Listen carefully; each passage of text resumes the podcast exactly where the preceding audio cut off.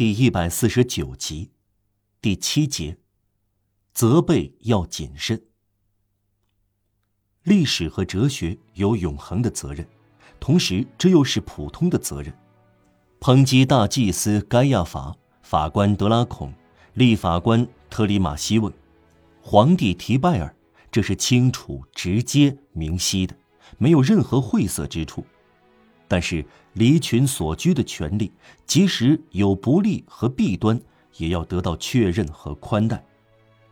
聚居苦修是人类的一个问题。提起修道院，这既谬误又无邪，既迷雾又有善意，既无知又忠诚，既受折磨又殉难得道的地方，几乎总要又说是又说不。一个修道院，这是一个矛盾体，目的是得救，方法是牺牲。修道院，这是以最高的献身为结果的最高的自私。起位是为了统治，好像是修道制的格言。在修道院，受苦是为了享乐，从死神那里换取一张期票，以尘世的黑夜贴现上天的光明。在修道院，因生前曾与进入天堂，才接受地狱生活。戴上面纱，穿上道袍，是以永生来支付的自杀。对这样一个话题，我们觉得嘲笑不合时宜。不管好坏，其中一切都是严肃的。正义的人皱起了眉头，但绝不会苦笑。我们。懂得愤怒，可是不懂得邪恶。第八节，信仰法则。再说几句：当教会充满阴谋诡计时，我们谴责他；我们蔑视寄予俗权的教权，但是我们处处敬仰思索的人，我们向跪着的人致敬。有一种信仰，这对人类是必要的。毫无信仰的人是不幸的。这不是无所事事，因为是全神贯注，有可见的劳动，也有不可见的劳动。瞻仰是劳动，思索是行动，抱起手臂是干活，合掌是做事，仰望天空是一种事业。泰勒斯静坐四年，他创建了哲学，对我们来说。聚居苦修的人不是懒人，修隐者不是好逸恶劳。沉思冥想是一件严肃的事。我们认为永远回忆坟墓对活人是合适的，这丝毫没有贬低我们说过的话。在这一点上，教士和哲学家是一致的。总有一点，拉特拉普修道院院长这样反驳赫拉斯。生活中插入一点坟墓的存在，这是智者的法则，这是苦行僧的法则。从这方面来看，苦行僧和智者是汇合的。物质增长我们需要，精神崇高我们坚持。性急的不假思索的人说：“这些木然不动的偶像神秘的很，有什么必要呢？他们有什么用呢？他们在干什么？”唉，面对我们周围和等待着我们的黑暗，不知道这无边的扩散拿我们怎么办？我们回答：这些人的所作所为，也许是更崇高的事业。我们还要说，也许没有更为有用的工作了。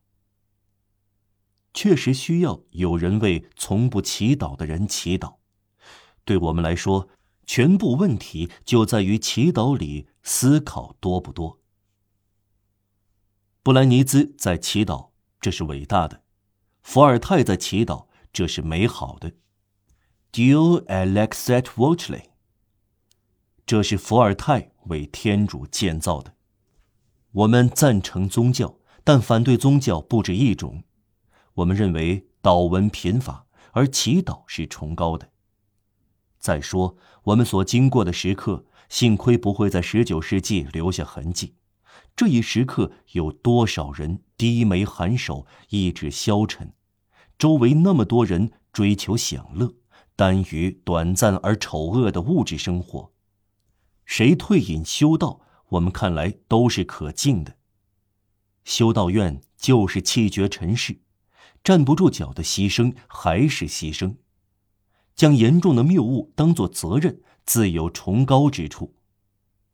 就事论事，而且理想的是，围绕真理旋转，直到不偏不倚的穷尽所有的方面。修道院，尤其是女修道院，无可辩驳的有崇高之处，因为在我们的社会里，妇女受苦最深，必居修道院，其中有着抗议。修道生活如此清苦，如此阴郁，上文已经大致谈过。这不是生活，因为这不是自由；这不是坟墓，因为这不是寿终正寝。这是古怪的地方，就像从高山之脊，我们一边看到我们如今所在的深渊，另一边看到我们以后所在的深渊。这是一个狭窄的、雾蒙蒙的边界。划分了两个世界，两边既明亮又黑暗，生活微弱的光线与死亡昏暗的光线相混，这是坟墓的昏暗。我们不相信这些妇女所相信的东西，但我们像她们一样生活在信仰中，不带一种宗教的柔和的恐惧，不带一种充满渴望的怜悯，我们绝不会注视这些忠诚的。站立的、信赖人的女人，这些谦卑而端庄的心灵，他们敢于在神秘边缘生活，在封闭的尘世和尚未开放的天堂之间等待，转向别人看不到的光芒。其幸福在于一心向往他们所知的光芒所在之处，渴望着深渊和未知数，目光盯住不变的黑暗。跪在那里，茫然无措，惊得发呆，瑟瑟发抖。有时被冥冥处深沉的气息吹得半抬起身子。